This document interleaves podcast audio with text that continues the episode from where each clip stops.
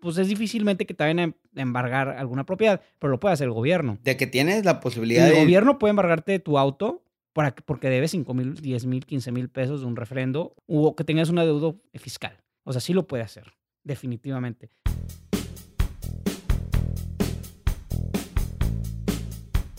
Bienvenidos a Crear o Morir, el podcast donde platicamos con personas que se han atrevido a crear su propia forma de ver el mundo. Esto sin morir en el intento. Este miércoles tenemos el gusto de presentarles un capítulo un poco diferente, como algunos ya se dieron cuenta con la música del episodio. Les platico. Como ya saben, este podcast busca traerles personas que se han atrevido a crear su propia forma de ver el mundo. Bueno, esta no es la excepción, pero también queremos de vez en cuando traerles capítulos que además de motivarlos en perseguir sus propios sueños, les enseñen ciertas cosas que son muy útiles para su vida diaria, o en el caso de este episodio, indispensables, que tal vez ustedes ni sabían, que tal vez en la universidad lo pasaron por alto, o tal vez no venía en su plan de estudios. Es por eso que este miércoles les traemos a Galo Ureña. Como algunos ya saben, Galo es mi hermano y la razón por lo que le invité es porque él tiene una plática muy chingona llamada ¿Qué onda con el SAT? En donde nos da una clase de principiantes donde platicamos de temas como ¿qué es el SAT? ¿Qué son los impuestos? ¿Qué es una factura? ¿Y qué pasa si el SAT me requiere para que pague impuestos? Esto y muchos otros temas. Espero que les guste este tipo de episodios y si es así, no duden en compartirnos qué otros temas les gustaría que habláramos en un futuro. También les dejo los datos de contacto de Galo en la descripción del episodio, por si quieren localizarlo para algún tipo de consulta. Hago la aclaración que este episodio hablamos de impuestos en México. ¿Por qué hago esto? Porque hay gente que nos escucha en otros países. Hecha la aclaración, comenzamos. Bienvenido, Galo. Un gusto tenerte aquí en este programa. Vivimos en la misma casa, güey, y ha sido un completo desmadre poder tenerte aquí y platicarnos de lo que tú eres bueno. Muchas gracias por la invitación. Galo, bueno, pues te llevo conociendo toda mi vida. La verdad, eh, los dos somos abogados. Tú, yo me dediqué a la materia laboral y tú te dedicaste a la materia, te has inclinado más a la materia fiscal. Y la verdad, eh, entre mis amigos, y te lo he comentado muchas veces, la gente tiene muchas dudas. Y yo la primera vez que diste tu primera conferencia, que fue este año, me di, mucha, me di mucho cuenta que había muchas cosas que ni yo sabía y conocía de derecho. Entonces, siempre tenido esta inquietud de tenerte en este programa para que nos puedas contar qué onda con el SAT. Bueno, pues eh, ahora sí que es un tema muy interesante. A mucha gente este, le interesa debido a que últimamente pues se requiere un poco más saber de impuestos, en, el entendido que la, autoridad está requiriendo eh, día con día, con mucho mayor intensidad, eh, el pago de estos para sufragar el gasto público. Las metas recaudatorias del gobierno pues han incrementado y ahora sí que depende, el gobierno depende de- de- del pago de los impuestos para poder funcionar. Eh, digo, al final de cuentas, eh, esa es la razón principal por la cual se está este, popularizando el tema. Ok, vamos a empezar, vamos a llegar a ese punto. ¿Qué tal si empezamos por el principio? ¿Quién es el que te cobra? ¿Qué es el SAT? Bueno, en términos simples, el SAT es el brazo este, armado de- del gobierno federal para cobrar contribuciones. ¿Por qué Eh, brazo armado? A ver. El brazo armado porque, pues, de- al final de cuentas, es la autoridad que va a ejecutarte en tus propiedades, eh, que te pueden embargar cuentas, este, por atado de dos fiscales, te pueden embargar propiedades o lo que sea, este, y cuenta con muchas facultades para hacerlo. Entonces, este, pues es la autoridad más temida junto a la PGR por parte del gobierno federal. La bendita PGR. Bueno, para los que no sepan, SAT significa Sistema de Administración Tributaria. Servicio de Administración Sí, Tributaria. servicio. Nos Vamos de mal. Ahí. Bueno, cuéntanos un poco más ahora qué son los impuestos. ¿Cómo, ¿Qué nos puedes decir de los impuestos en sí? Pues verás, este, los impuestos son obligaciones, son obligaciones de dar al Estado, Eh, pero tienen un fin, al final de cuentas, y está en la Constitución. Ahí está, sirven para eh, sufragar el gasto público. Como ciudadanos estamos este, obligados a pagar para que el gobierno funcione, para que se pavimenten las calles, para que las escuelas públicas funcionen, el servicio público también, entre muchos otros rubros que eh, requieren eh, dinero para poder subsistir. Este, y pues bueno, es un, eh, esos impuestos se generan cuando vendes, cuando cedes, o sea, tú prestas un servicio profesional, tú prestas un servicio de radio, o este, tú vendes una casa, bueno, en, casa habitación no pagas IVA, pero porque está pues no, no, se paga IVA por, por ese aspecto, pero por ejemplo, vendes un carro eh, cuando no es usado y es de una persona física, o por ejemplo lo hace una persona moral, una empresa, pues ahí tiene que pagar IVA.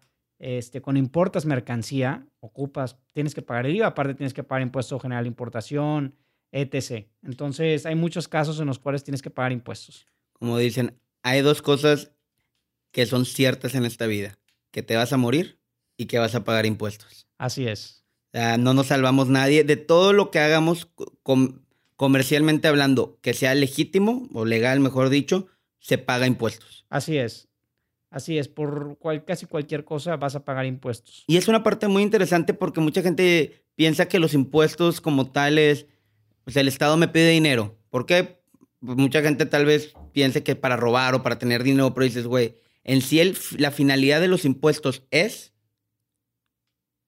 ¿Cuál es la finalidad de un impuesto? O sea, ya sé que lo dijiste, pero para que la gente que nos escuche entienda. Es para que sufragar el gasto público. ¿Y sufragar es? Sufragar el gasto público es que el gobierno tenga dinero para poder este, ofrecer los servicios públicos. Es eso. Ah, muy bien. Entonces, estabas diciendo en un principio que de un tiempo para acá se estaba popularizando todo el tema de, de, los impuestos y que ahora te va a llegar el SAT y que te va a cobrar más. Antes, ¿por qué no pasaba eso? Porque antes no sonaba tanto en los tiempos de, nuestros padres, nuestros abuelos, porque pagar impuestos no era algo tan común. Pues mira, eh, lo que dices es muy cierto, o sea, eh, nuestros padres, abuelos, etc., gente de ciertas generaciones, en su vida han pagado impuestos o lo están empezando a hacer ahorita porque están bien obligados a hacerlo. Y no lo hacían simple y sencillamente porque el gobierno no los obligaba como lo hace ahora. ¿Y por qué no lo hacía? Porque vivía del petróleo. El gobierno tenía para eh, construir puentes, carreteras, eh, ofrecer servicios de, educación pública de mediana calidad, de, servicios de, médicos, eh, del IMSS, el ISTE, etc. Se tenían gran parte de su presupuesto viene de, los ingresos petroleros o venían de, pero hoy en día pues sabemos que el precio del petróleo pues está muy decaído y realmente pues es un, es un activo que va en picada este, porque vamos a girar hacia energías renovables y etc. Y, por diversos eh, factores este, macroeconómicos, porque depende del precio, eh, del precio de mercado a nivel global está en dólares, etc. Entonces, por esas razones, pues el gobierno ahora depende de cobrar los impuestos, porque en un lugar tiene que salir el dinero para sufragar los gastos. Para pavimentar calles, para reparar hospitales, para todo lo que ocupa todo lo público en este país y que siga funcionando, se siga moviendo. Digo, hoy en día, por ejemplo, hace poco recibí una notificación de que tengo que pagar el, el, refrendo. El refrendo, pues, es una contribución, un derecho este, del Estado de Nuevo León, en este caso, para poder, para poder tener un vehículo. Y tú lo tienes que pagar anualmente este, por el hecho de tener un vehículo. Y antes no se veía que te estuvieran cobrando tanto. Antes la gente dice, no, pues ya cuando lo vayas a vender, el auto, pues ahora sí vas a, vas a tener que pagar lo que debes, ¿verdad? Porque si no, no vas a poder hacer el cambio de propietario. O no, hoy en día ya vienen y te dejan una notificación. A lo mejor no es una notificación formal, simplemente te dejan un ojito donde dicen, oye, nos debes tanto, ¿verdad? Y si no nos pagas, te vamos a cobrar. Digo, por lo que puede ver por un refrendo de un auto, independientemente sea no o no, no, pues es difícilmente que te vayan a embargar alguna propiedad, pero lo puede hacer el gobierno. De que tienes la posibilidad el gobierno puede embargarte de tu auto porque debes 5 mil, 10 mil, 15 mil pesos de un refrendo o de o que tengas una deuda de fiscal. O sea, sí lo puede hacer, definitivamente. Que no lo vayas, que lo vaya a hacer lo veo difícil por esos montos, ¿verdad? Pero lo puede hacer. Este, y el simple hecho de que te llega una, un requerimiento, pues ya dices, bueno, ¿sabes qué? Déjame, este, pues me pongo al tanto. O igual también tengo clientes que hoy en día tienen problemas con temas de predial, cuando antes, pues igual el predial era así, ya cuando vas a vender o o realmente era pues algo que la gente se lo juntaba por décadas, pagar el predial. Realmente era algo que la gente no pagaba muchas veces y hoy en día te determinan créditos fiscales por eh, omitir el pago del predial y hay multas, y recargos, actualizaciones.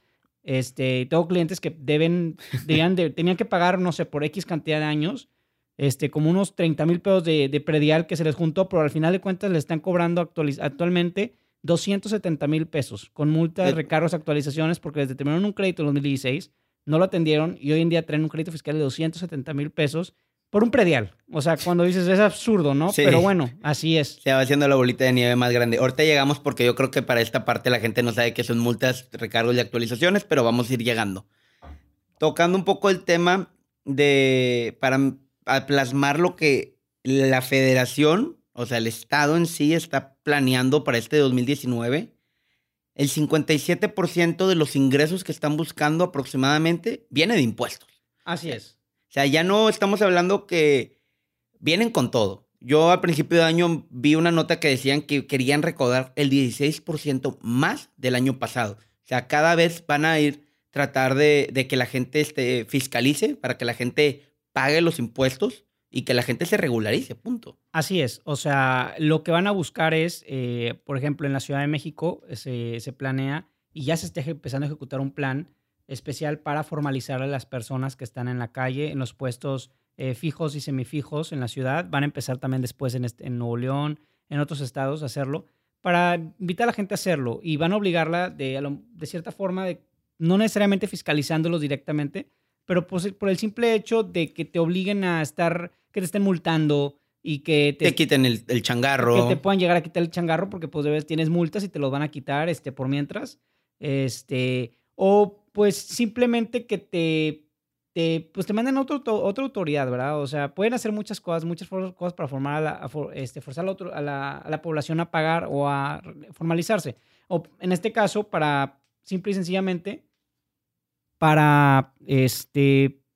Eh, ¿Para qué? ¿Para, lo para invitar a, las personas, por ejemplo, lo que se está haciendo ya de eso así de unos años para acá es que tienes que estar en el, en el registro federal de contribuyentes para eh, poder aperturar cuentas bancarias, este para poder formar parte de sociedades, este para adquirir créditos, pues ocupas generar un historial crediticio. Y pues eso está fiscalizable totalmente, o sea, es los flujos en cuentas bancarias. Este, realmente es, ya es una necesidad del día de hoy eh, estar formalizado ser formal, porque muchos clientes te van a pedir facturas, te van a pedir un comprobante fiscal que ampare los servicios o los bienes que estás ofreciendo al mercado. Y el hecho de no hacerlo te puede acarrear problemas. ¿Por qué? Simple y sencillamente, pues puedes perder clientes por el simple hecho de no hacerlo. O no puedes comprar siempre ciertos bienes si estás nada más manejando efectivo. Así es, si tú, tú tienes todo en efectivo, pues no puedes comprar una casa. O ni un carro nuevo. Un carro no, una agencia no. Tendrías que irte un lote, ¿verdad? Un lote, pues, sería la única forma. Vamos a ver cuáles son los impuestos que debo de pagar al SAT, los más comunes. El, el por excelencia, el IVA, el ISR, y hay otro que es el IEP y el IGI. Vamos a empezar, si quieres, por lo que es el ISR. Pues mira, el ISR es el impuesto sobre la renta. Eh, es un impuesto que graba la renta. La renta en este sentido se refiere a las ganancias, tus ingresos. ¿Tus ingresos de qué? Pues tus servicios que estás prestando.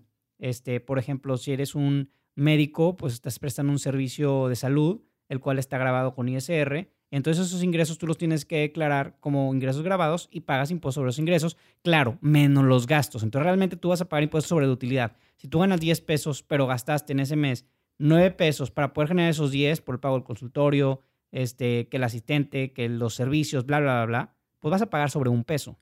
Eso es, eso es muy importante y te detengo. Para la gente que nos escucha, o sea, ingresos todo lo que entra a tu bolsillo, no entra a tu bolsillo, sino que es un activo que te puede generar riqueza.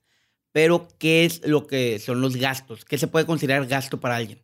Pues mira, los gastos son, en general, son cualquier, cualquier gasto que hagas. Ahora, hay gastos que son deducibles y otros no. Muchas veces escuchamos ese término que si es deducible o si no, pero realmente no sabemos qué es, qué significa. Gastos deducibles son, este, es una categoría que crea la autoridad como una autorización para poder tomar en cuenta esos gastos para reducir tus impuestos.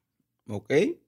O sea, si por ejemplo, imagínate, ahorita regresamos al ejemplo anterior. El doctor tiene 10 pesos en ingresos, este, gasta 9, pero a lo mejor solamente son deducibles 6. Entonces, efectivamente, gastó 9, pero no todo, pero uno de esos, de, dos pesos de, de ahí, a lo mejor son de un gasto que pues, ni al caso, no sé, este, eh, un, un, viaje a Miami, ¿verdad? Que a lo mejor no tiene nada que ver y para la autoridad no es un gasto deducible porque no es estrictamente indispensable. Para el giro que está haciendo. Para el giro que está haciendo. Entonces, pues supongamos en ese caso, si son dos pesos menos, pues va a pagar sobre siete. O sea, entonces va a pagar, la, de hacer la resta simple, tres pesos. Sobre los tres pesos va a calcular el impuesto. El impuesto, ok. La pregunta obligada, porque mucha gente me, que les contaba que iba a entrevistarte, me preguntó, la gasolina es deducible? O sea, es un entra como gasto, no entra como gasto. ¿Y por qué? Mira, es una, es una buena pregunta. O sea, muchos contadores van a decir que, que sí lo es, otros que no. Este, yo digo que sí lo puedes eh, meter como un gasto deducible siempre y cuando este, tengas una actividad en la cual puedas justificar que necesitas gastar en gasolina. Por ejemplo, si tú prestas un servicio de Uber, evidentemente la gasolina pues es, un gasto es un gasto indispensable, ¿verdad? O sea, todo depende de exactamente qué hagas. Ok, depende de la categoría. Depende de, de qué te dediques. Porque regresamos otra vez. Un gasto deducible es, esa, esa clasificación requiere que sea estrictamente indispensable para poder este, ejercer esa profesión o ese oficio. Ok, perfecto. Entonces ya pasando al tema del ISR, pasamos a lo que es el IVA. El IVA lo vas a encontrar en todas partes, en todos los productos. Haces una, bueno, no en todos, claro, te me vas a corregir, pero en muchos productos o consumo de productos va a entrar el IVA. Así es. Pues mira, el IVA es un, es un, impuesto eh, literal al valor agregado. O sea, es un impuesto que sustituye al impuesto de ingresos mercantiles que existía hace ya muchos años. Este, es un impuesto que se genera por ventas ventas o por la prestación de servicios o por la importación de bienes, este, entre otros supuestos. O sea, no son, la verdad no son muchos. Este, y lo que pasa es, tú vendes eh, a, cierto precio eh, y, sobre, esa, sobre, ese, sobre esa venta tú tienes que generar, un, tú causas un IVA, porque quien causa es quien vende, es el enajenante. Entonces, la causa es un 16%. Y luego, eso se lo vas a cobrar al, a, quien, a quien te compra quien es realmente quien va a pagar el, impuesto, es el consumidor final quien lo paga. Eso, es exactamente como tú dices, para la gente que, voy a, estar interrumpiendo bastante, pero para la gente que nos escucha, el IVA, el valor agregado, si tú vendes un producto, en sí tú se lo pones al producto, pero la pelotita va, va pasando de, del proveedor hasta llegar al consumidor final, que es el cliente que va a usar ese producto, va a consumir ese producto, ¿verdad? Así es. Aquí la clave es, la clave es que este, el IVA se puede acreditar. Entonces, si tú eres un intermediario, tú puedes acreditar el IVA que, que tú pagaste a tu proveedor. Entonces, al final de cuentas, tú vas a, a, restar el IVA que tienes, los IVAs que tienes a cargo que ya te pagaron sobre los que, los que tú pagaste y sobre esa diferencia vas a pagar, puedes tener un saldo a favor o puedes tener este, o pagar un cargo menor. Entonces, hay, y hay, un, problema muy grande con el IVA porque pues, a través de las, eh, las operaciones simuladas se ha prestado para, durante muchísimos años, para evadir impuestos de IVA. Y eso es lo que más le duele al fisco, no tanto el impuesto sobre la renta. Lo que más se usa es para poder acreditar IVA con operaciones simuladas. Eso presta para poder este, clavarse muchísimo dinero. Este, y, es un, y eso le da un golpe muy fuerte al gobierno porque pierden muchos ingresos que deberían de, percibir y que no lo hacen por medio de porque hacen, se hacen estas operaciones. Ok, perfecto. Digo, qué, qué interesante. Ni yo, ni yo que estoy aquí sabía eso. ¿Qué, qué me puedes decir de, del IGI, güey? Pues mira, el IGI es un, el impuesto general de importación. Cuando tú importas este, bienes o servicios, pues tienes que pagar un impuesto, un impuesto general de importación, este, literal, tal cual. ¿Pagas por todo lo que tú importes? Ah, digo, hay una fórmula para hacerlo. Obviamente ah, hay un valor en aduanas, hay un valor, este, los fletes, etc, etc, etc. Y ya le sumas con IGI y todo, eh, y pues eso ya es lo que te va a dar tu, tu, impuesto a pagar. Ok, sí, sí, la gente... Es más para todos los... los... Ya se me olvidó, no pasa Pues las comercializadoras. Para las comercializadoras. Las comercializadoras que son realmente quienes hacen las importaciones. Eh, Digo, la idea, la idea es este, tratar de no meternos mucho en detalles, sino tratar de ser muy genéricos, más que nada para que la gente entienda en términos generales que, que cuáles son los impuestos. Claro, este, claro, este es un tema para, para principiantes de lo que estamos tratando. Y el famosísimo y que muy poca gente tal vez conozca, el IEPS, güey. Pues mira, El Ese está en muchos de tus vicios. Mira, el IEPS tal cual este es, para los vicios y este, para, para productos que, especiales, tal cual. Los, los, productos que no son de necesidad, de primera necesidad para las personas. Este, y la idea es que pagues más por, un, por ciertos productos que son, o a, lo mejor no son nocivos o dañan el ambiente o, o no son estrictamente indispensables este, para tu vida. Eh, y que pagues más por eso y al final de cuentas contribuyas más al gasto público. ¿verdad? Digo, esa es la idea por ejemplo, los cigarros, este, el alcohol, por eso, por, eso, por eso el alcohol es tan caro. Y los cigarros, por eso van Los cigarros, la gasolina tiene también IEPS. Este, digo, es todo un tema la gasolina en el IEPS. Esto es, debatible. Es un universo, o sea. Entonces, realmente, al final de cuentas, como, como consumidor final, no hay mucho para dónde hacerse. O sea, tú pagas el IEPS y ya. No acreditas nada porque, salvo que seas una cigarrera o que seas este, una, una empresa de camiones, que, te, que prestes fletes donde puedas acreditar el IEPS. O sea, pero realmente este, como consumidor final no tenemos mucho para dónde hacerlo, más que para el IEPS, y ahí ya no lo vuelves a ver. Eh, bueno, es importante hacer ojo, porque mucha gente que nos escucha tal vez toma alcohol o fuma o conoce a alguien, y la gente dice, ¿por qué los cigarros están tan caros? ¿Por qué han subido su precio? En realidad no es el precio del cigarro, o sea, sí sube, pero realmente ¿cuánto es lo que pagas, por, por ejemplo, en cigarros de IEPS, que es donde se lleva la ganancia el Estado. Sí, digo, es un, normal, es un porcentaje alto, realmente. De más del 100%. Es un porcentaje alto, este, y digo, al final de cuentas, pues lo tienes que pagar, este, pues por, por los cigarros, punto. O sea, si vas a comprar un Ox o un Seven, tienes que pagarlo. No hay mucho para dónde hacer. Ni para dónde. Aquí, en lo que estoy viendo, hay impuestos que son federales, pero también hay un impuesto muy importante que tenemos que tocar, que es el impuesto estatal por trabajar. O sea, hasta por trabajar pagas impuestos. Eh, me imagino que te refieres al impuesto sobre nóminas. Hablo de impuestos sobre nóminas, claro. ¿Qué nos puedes decir eso para todos los que nos escuchas que trabajan en una empresa y oye, ¿por qué me cobran tanto? ¿Por qué me reducen tanto del bruto al neto?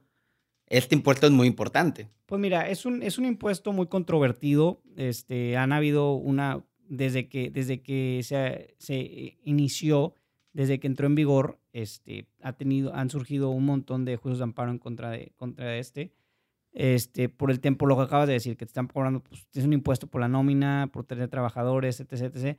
Pero bueno, la idea es que pues pagas tal cual un impuesto por, por tener la nómina. Literal. Así es. Bueno, vamos a retomar un poco el tema de, pues el SAT. ¿Cómo funciona? ¿Cómo, cómo está ese, ese monstruo que tal vez tú puedas comprender más porque estás metido, sumergido en él, pero la gente como yo de calle que tal vez no está muy familiarizado, que entienda contra qué está peleando contra qué es lo que le va a requerir y le va a cobrar impuestos. Pues mira, el SAT es como una corporación. Es, es, un, es, una, es una estructura corporativa muy grande que está formada por decenas de departamentos este, en todo el país, este, miles de funcionarios trabajando este, con la única finalidad de este, fiscalizar y recaudar. Esas son las, eh, principalmente las, las funciones de todos ellos. Y son, pues, ¿qué es? Es un grupo de servidores públicos que forman parte de un, de un órgano este, desconcentrado de la, de la administración pública, en este caso la Secretaría de Hacienda. ¿Qué significa desconcentrado? Órgano desconcentrado significa que es este, un órgano vinculado o que forma parte de otro, pero que tiene una, que está por separado. O sea, a, a diferencia de un órgano descentralizado, que tiene un patrimonio propio este, y un, este, por forma parte, sí forma parte de la administración pública, pero por separado, con un patrimonio propio, este, etc., personalidad jurídica. Este, en este caso, el SAT pues, es un brazo, digamos, es un brazo de la Secretaría de Hacienda. Ok, entonces la Secretaría de Hacienda es... El SAT es parte de la Secretaría de Hacienda, pero en sí tienes tu propio dinero y tus propias, quiero hacer, y hago comillas aquí, reglas. Eh, mira, pues sí tiene su propia ley para sus facultades y todo. Este, y de hecho están creadas por una ley que se llama la Ley del Servicio de Administración Tributaria. Pero no tiene un patrimonio propio en sí. O sea, simple, por eso es desconcentrado. O sea, porque es literal, es un brazo del, de la Secretaría de, la Secretaría. Pero el brazo duro, como lo dijiste un principio. Sí, es un brazo duro porque son los que se encargan de fiscalizar y recaudar. Ok, entonces, ah, la Secretaría de Hacienda. Principales funciones del SAT, fiscalizar, pero también recaudar. Quiero empezar primero, si quieres, por lo que es recaudar, que ya hemos sondeado en ello, pero si puedes comentarme algo más y ya pasamos a qué es fiscalizar. Pues mira, creo conveniente mejor empezar por fiscalizar, porque realmente lo que ocurre primero. O sea, primero te fiscalizan, este, primero el SAT te va a fiscalizar para determinar cuánto tienes que pagar. O sea, puede eh, iniciarte una auditoría, ya sea una en tu domicilio fiscal o notificarte que te requiere cierta información en las oficinas de las autoridades. Vamos a empezar por principio, perdóname. Fiscalizar para la gente que no nos, no nos va a entender tal vez qué es, es tú debes, o sea, tú no has pagado impuestos por algo, el SAT se da cuenta de eso y va contigo y te va a decir, oye, tú me debes tanto. Fiscalizar es revisar. Revisar. Revisar, auditar. Auditarte. ¿Por qué, Eso es te audi- auditar. ¿Por qué empiezan a auditarte? Empiezan a notarte porque detectan que pues tienes incumplimientos en tus obligaciones fiscales. Y puede ser por cualquier monto. Puede, o sea, realmente no hay un mínimo, o sea, puede ser por cualquier cosa. Simple y sencillamente, este, pues o- eh, ellos van más, inician una auditoría por los contribuyentes que tienen más movimiento, o sea, por más dinero. Sí, mientras Porque más al final de cuentas, pues ellos le pegan a generar más, más, recaudar más dinero. Claro. Entonces, ellos se de- detectan que hay alguna anomalía de que no estés pagando y cuál es su siguiente paso. Pues mira, lo que puede suceder es que te requieran este, que declares, presentes una declaración que omitiste este, o te- y te pueden multar. Este, pero ahorita, si quieres, más adelante podemos llegar a eso. Bueno, Este, ahora, en el, el- en cuanto a recaudar, por recaudar literal es, como dice el, como se escucha el verbo es agarrar, tomar, este, generar dinero de las personas, o sea, cobrar, Cobrar, punto. cobrar, porque pues de algún lado tiene que, de, este, tiene que salir el dinero y pues una vez que te auditan y te terminan un crédito fiscal, un adeudo, este, o, o te, o te ponen una multa porque incumpliste una obligación, ya la pagas, eso es recaudar, o sea, es estar cobrando y si no cobras de forma voluntaria, pues vas a tener que hacerlo ¿Por de la forma buena o por la mala? forzosa, pero al final de cuentas es recaudar porque te están cobrando forzosamente. Ok. Hay algo que también me han comentado mucho y que quiero que la gente que nos va a escuchar entienda porque es, oye, es que me llegó un aviso del SAT, oye, es que me llegó una invitación para, para pagar mis impuestos. Mucha gente se empieza a alarmar de eso, de que, oye, es que me están invitando a pagar, ya el SAT me va un crédito fiscal y multas y todo. El primer paso es, ¿qué onda con esas invitaciones? ¿Qué son esas invitaciones? ¿Qué es el primer paso? Mira, esas invitaciones son simples recordatorios de, de que no se te olvide, aquí estoy, aquí estoy, aquí estoy. Eh, pues eso no lo vas a pelear realmente, o sea, eso no, no es tan importante, o sea, lo, es un aviso que sepas, este, es un sistema computarizado para que sepas que tienes, estás omitiendo una obligación. Si tú, tú vas al, al, al SAT y tú te diste de alta como un RIF, este, un régimen de incorporación fiscal, como que está muy de moda desde que entró en vigor el 2014, este, pues tienes que presentar declaraciones bimestrales. Entonces, si tú omites la presentación de una de estas, puede que te manden un aviso porque el sistema detectó que te falta presentarla. No significa que el momento de que la presentes te la van a revisar, no. Es como le digo a la gente, vivimos en un sistema de autodeterminación fiscal. Esto es, este, tú dices cuánto debes. Tú vas a decirle a la autoridad cuánto debes. Es como cuando cruzas el puente a- de Estados Unidos a, a México y tú dices, ¿sabes qué? Pues voy a declarar todo lo que compré allá que voy a introducir a territorio nacional. O sabes qué? No voy a decir nada de nada, voy a- a- no voy a pasar. Pero puede que te, puede que te toque el, ver, el rojo, ¿verdad? O puede y que te, te, van a salves. revisar. O puede que te salves. O sea, y puede que pasen cinco años este, y la autoridad ya no pueda este, fiscalizarte. Y, Y, y pues ya ganaste, pero es una moneda al aire. es una moneda al aire, digo, por eso hay multas, ¿verdad? Por el simple hecho de omitir una este, obligación y que no lo hay y que la autoridad te lo detecte, te van a multar. Ok. Entonces, primero que todo, las invi- son invitaciones, son hechas por computadora, no es como, no que no se preocupen, estás en el radar de cierta forma, podemos llamarlo del SAT, más no eres todavía un big fish que Así es. pescar. Así es. Este, pues ellos van a empezar a detectar en cuanto van a empezar a investigar a quién sí auditar y quién no, quién vale la pena, porque para ellos también tienen costos estar haciendo actos de fiscalización. Ok, para fiscalizarte, cuéntanos bueno, la- el llamado crédito fiscal. Pues mira, el crédito fiscal a veces es un término que, que mucha gente batalla un poco para, para comprender al 100%. Yo creo que la mejor forma de entenderlo es, es un adeudo. Es un adeudo que tú tienes con, con la autoridad. Es un adeudo de impuestos. Este, ya sea porque te lo determinaron o porque tú lo determinaste y no lo has pagado. O sea, pero no, generalmente en la jerga eh, se usa cuando se usa como un término cuando la autoridad este, te determinó un adeudo porque incumpliste con tus obligaciones fiscales y este, en base a eso te determinó ese adeudo. Ok, ya. Muy bien, bien, bien explicado y antes de pasar a lo, siguiente, al tema de facturas, quisiera también tocar aquí dentro de los créditos fiscales. Ya cuando te detectaron uno, y hablabas mucho al principio y también tocaste un poco el tema. Cuéntanos qué son las multas, los recargos y las actualizaciones que pudiera haber por cuando te detectan un crédito del 2013. Mira, eh, el tema de las, de las multas, simple y sencillamente, son sanciones. Eh, es una sanción que, que, amerita este, o que tiene su origen en el incumplimiento de una obligación fiscal. En este caso, omitiste presentar una declaración o lo hiciste con errores este, y eso lleva a cargar una multa. Las multas dependen, son más altas cuando son de IVA que cuando son de ISR. ¿Por qué? Pues simple hecho, porque el ISR es de autodeterminación.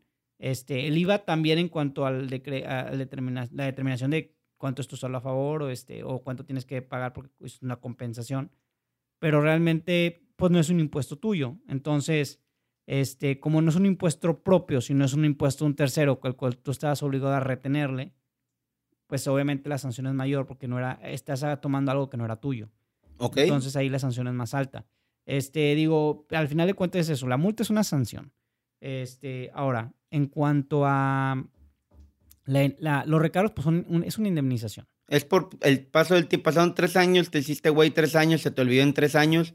Es que tú estás obligado también a indemnizar. Una cosa es indemnizar y esos son los recargos y otra cosa es eh, la actualización. La actualización pues es como el dinero día con día aumenta en valor, aumenta este, por la inflación. Este, hay una forma de calcular conforme al índice nacional de precios del consumidor este, el, la actualización de una deuda fiscal que es mensual hay una fórmula. Sí, bueno, no vamos a ondear en, tecnicismos, pero hay una fórmula y lo puedes calcular. Sí. Bueno. Nos faltó uno que, te metieras, era recargos. Ah, no, sí te comenté, los recargos son indemnizaciones. Indemnizaciones, punto. Sí. Ok. Bueno, vamos a pasar al tema, al tan conocido tema de, las facturas, güey. O sea, no de los factureros todavía no, sino de las facturas como tal. Mucha gente no sabe o no entiende qué es una factura o por qué tiene que facturar o ¿Qué les puedes decir al respecto? Mira, eh, la factura es, es muy sencillo. No es más un comprobante fiscal. Es un comprobante. ¿Qué estás comprobando? Que se llevó a cabo una operación, que en esa operación hubo un impuesto que se generó, este, y no necesariamente que se pagó, por eso está ahí, por eso luego sacó un complemento de pago, que a lo mejor muchos contribuyentes ya están este, un poco familiarizados con eso, de que hoy sabes que, cómo saben si pagué la factura o no se pagó, para eso emites un complemento de pago. Pero hay casos en donde se tiene que emitir.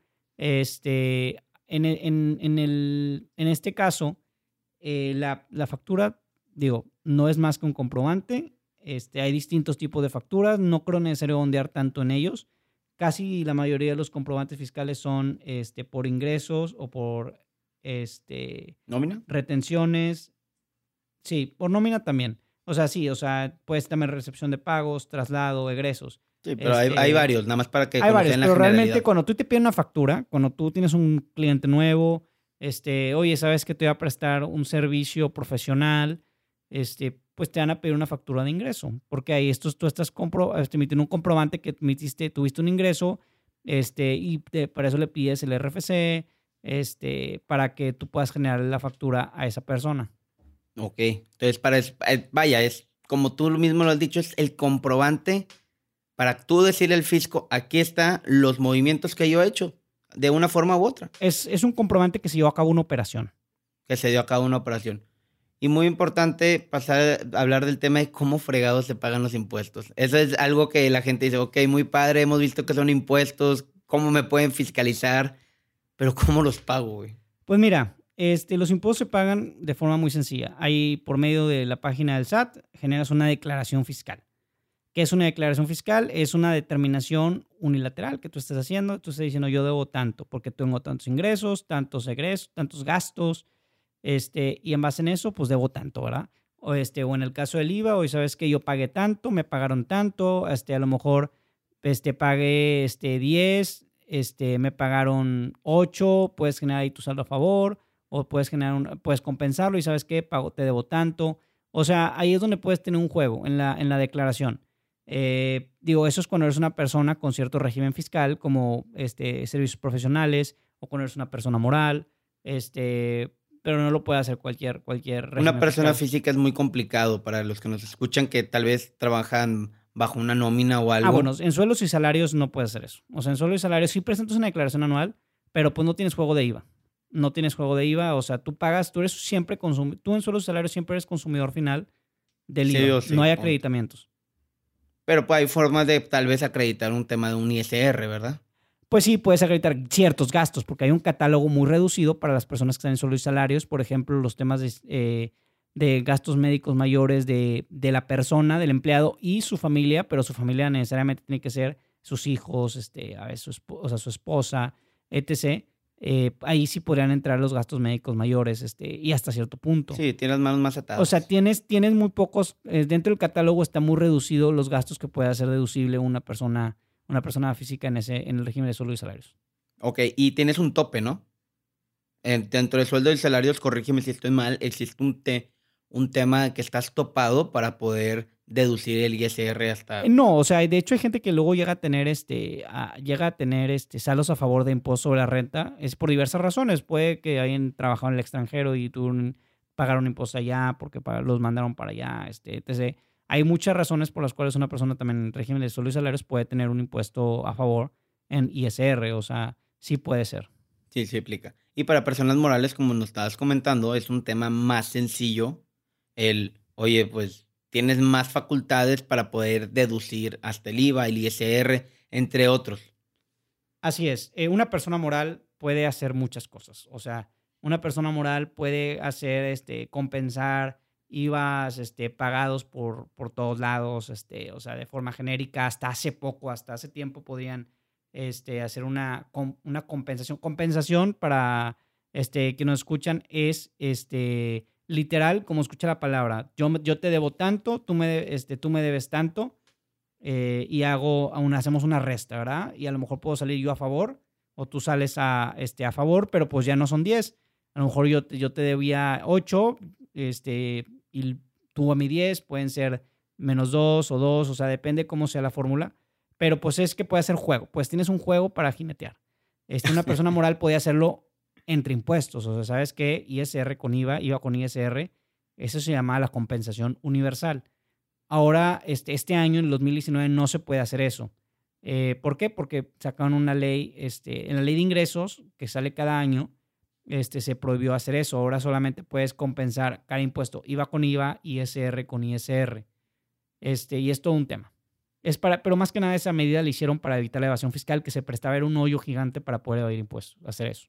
Ya, ya taparon ese, van a encontrar uno después. Siempre hay, pero como quiera, este, pues ya la idea es que se vayan tapando los huecos. Tú tienes una frase muy buena que siempre me ha gustado de que el mexicano es campeón olímpico de evadir impuestos. Es, es ahora, ah, pues digo, es conocido eso, desde, este, la facturación, la compra de facturas y la venta de facturas es, una, es un deporte nacional aquí en México. Aquí también vamos a tocar más rápido ese tema de de las famosas factureras que yo creo que cada vez los escuchamos más. Acá creo que esta semana salió en el periódico, que es muy importante porque la gente piensa que, ah, no, es que ser facturero, güey, pues tiene sus consecuencias.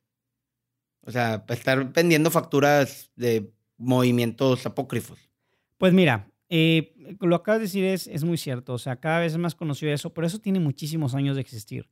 Eh, no es más que una simulación vamos a simular como que tú me prestaste un servicio y como que yo te pagué y antes era pues simplemente la pura factura eran de papel. Entonces era una venta de papel donde decía que tú gastaste tanto, entonces tú vas a pagar menos impuestos porque ahí en el papel establecía eso.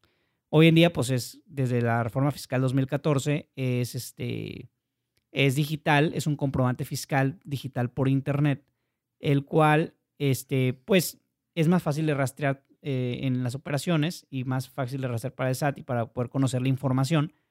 Pero al final de cuentas, pues, a, contrario, no hizo que se proliferara más porque ahora más gente puede hacerlo.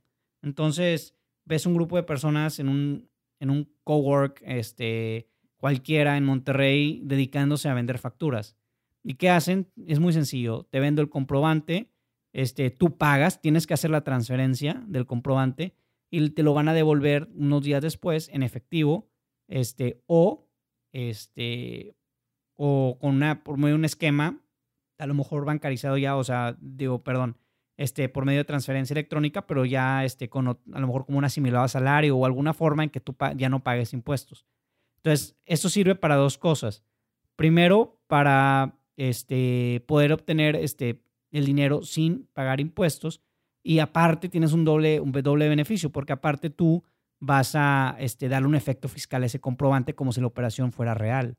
Entonces, tú tienes, ese doble, eh, tienes dos beneficios muy grandes. Obviamente, pues en toda relación de, para que a alguien le vaya súper bien, pues alguien tiene que ir súper mal. Y en este caso al gobierno, porque el gobierno está dejando de recibir porque lo están engañando para poder obtener beneficios y están literalmente evadiendo impuestos.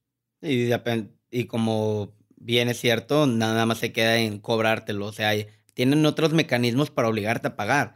Es una presentación, una denuncia penal como para que la gente que nos entienda ante la PGR y van sobres, o sea. De hecho, o sea, hay un procedimiento en la ley donde eh, el SAT, eh, cuando presume, cuando presume que eh, una empresa está emitiendo comprobantes fiscales sin contar con los activos, este, la capacidad material, este, etc., para poder este, prestar esos servicios o vender esos bienes, pues la autoridad puede emitirles un oficio a esa empresa y decir, yo para mí, tú estás emitiendo comprobantes apócrifos, estás simulando operaciones. Entonces, ¿qué va a pasar? Tiene un plazo de 15 días este, para poder manifestar lo que su derecho convenga y decir, ¿sabes qué? No, es que estas operaciones sí se realizaron, yo tengo cómo probar que sí se realizaron. Y este es un tema muy grande que es un huecote en el mundo fiscal hoy en día, que es la materialidad. ¿Cómo pruebas que sí se realizó un servicio? Entonces, y esto del tema, por ejemplo, ahorita que estamos con la estafa maestra, que si sí, que si no, que si fabricaron los manuales para que este, con los que se comprobaba que sí se prestó el servicio, pero pues que realmente eran falsos y que había información repetida. Es todo un tema saber cómo sí se, hay materialidad en un acto. Pero la autoridad de entrada va a decir no hay y tú tienes que probar que sí la hay. ¿Y qué va a pasar si no lo pruebas? Que es en la mayoría de los casos no lo pueden probar o para el juicio de la autoridad no lo pueden probar, entonces ya estás definitivamente este, como un emisor de comprobantes de operaciones simuladas entonces ya entras a la famosa lista negra. En la lista negra, ¿qué va a pasar? Te van a publicar en el portal del SAT, este, en la página oficial del SAT, en el diario oficial de la Federación, en donde vas a este, aparecer y para que durante los 30 días siguientes a la fecha de la publicación, todas las personas que, que le dieron efecto fiscal a ese comprobante, o sea, tus clientes, todos, tengan que este, manifestar porque ese servicio que ellos adquirieron, no les importa si los demás servicios se prestaron o no, si tú simulaste con otros clientes o no, pero que esos, si se, los, los que prestaste con esos, con esos clientes en específico, ese servicio en específico, sí se llevó a cabo. Tú tienes la obligación de acudir a la autoridad y decir, sabes que ese sí se llevó y probar.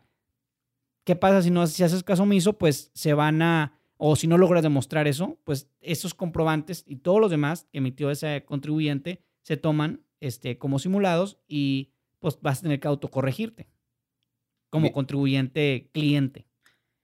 Hay una muy buena frase que en derecho es, uno es inocente hasta que se demuestre lo contrario, pero con el SAD eres culpable hasta que demuestres tu inocencia. Sí, o sea, definitivamente, o sea, las presunciones son en contra, los criterios judiciales están muy en contra este, de, los factureros y la evasión fiscal.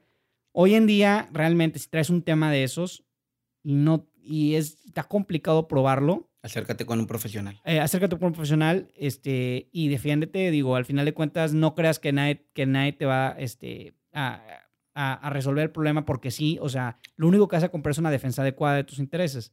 Este, pero realmente ocupas ayuda profesional y tienes que defenderte porque la verdad tienes todas de perder. Sí, hasta con los créditos fiscales porque tengas alguna deuda, alguna impuesto que no pudiste acreditar que no pagaste aquí el tema es que el SAT no se hace la vista gorda cuando ya te tiene entre ojos, que ya te puso un crédito o que descubrió que eras facturero. El tema es, el SAT ya te vio, vio que tienes una cantidad que para ellos es fuerte dinero que tienen que ejecutar, un crédito fiscal.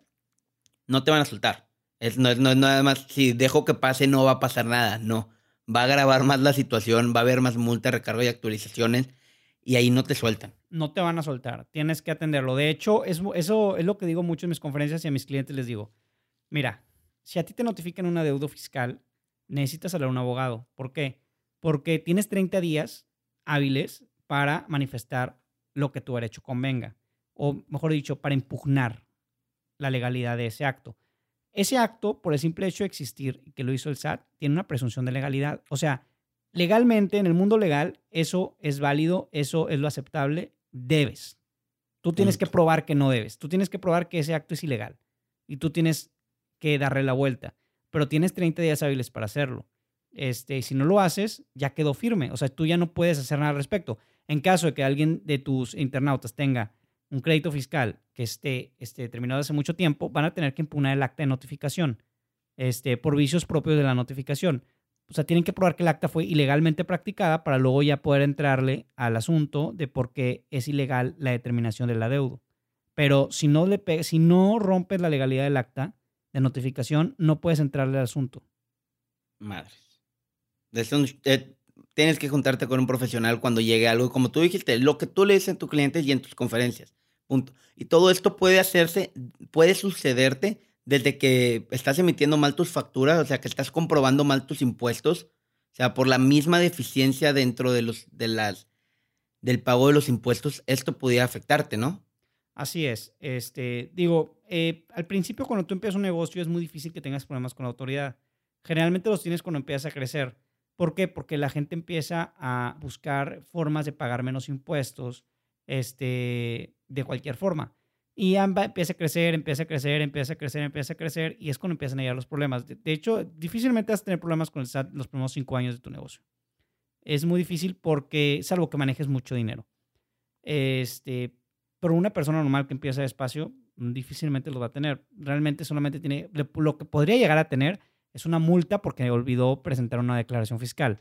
Entonces ahí es donde yo recomiendo, pues, este, si tú quieres dedicarte a tu core business, contrata a una persona especializada que te cumpla con tus obligaciones fiscales. Este, no es caro, o sea, muchos controles lo hacen. Si eres un régimen de incorporación fiscal, este, pues te pueden cobrar, no sé, 800 pesos, o sea, por presentarte unas declaraciones bimestrales de tu RIF, o si a lo mejor eres un doctor, estás empezando, o cualquier, cualquier profesionista que tienes que presentar, que estás en un régimen de, actividades empresariales o profesionales, eh, pues son tienes que eh, presentar declaraciones este, mensuales de ISR, de IVA, tienes que presentar también la declaración de, información de operaciones con terceros, que está de flojera. O sea, yo mismo he presentado las, las mías propias, yo soy abogado, no contador.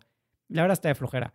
Entonces ya sabes que me conviene a lo mejor invertir, este, este, invertir dinero que no es mucho en un contador que se dedica a eso este, y evitarme eso. Y pues digo, en eso los podemos apoyar este, con, con, un equipo de contadores este, que se dedican día a día a la presentación de, de, obligaciones fiscales.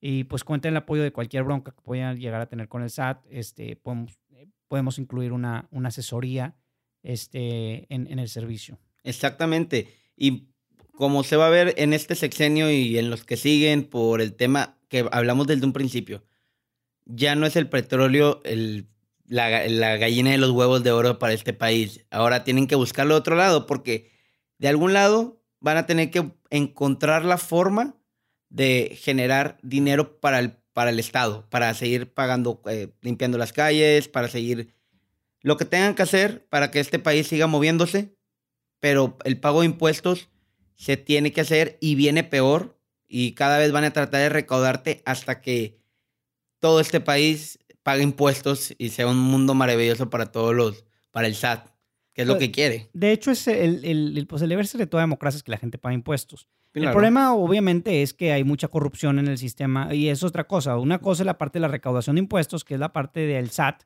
y otra cosa, cosa muy distinta es la administración de los recursos públicos y otra cosa es el ejercicio del gasto público. Hay mucha corrupción del otro lado. En todo hay corrupción, pero hay mucha corrupción en el ejercicio del gasto público. Si, si no hay un, este, no se ataca la impunidad, este, se castiga a los corruptos, la gente difícilmente va a querer pagar impuestos. Entonces, este, tenemos que generar, crear una conciencia fiscal en donde vamos a decir, sabes que estamos pagando este, impuestos, pero exijo que el gobierno los use bien.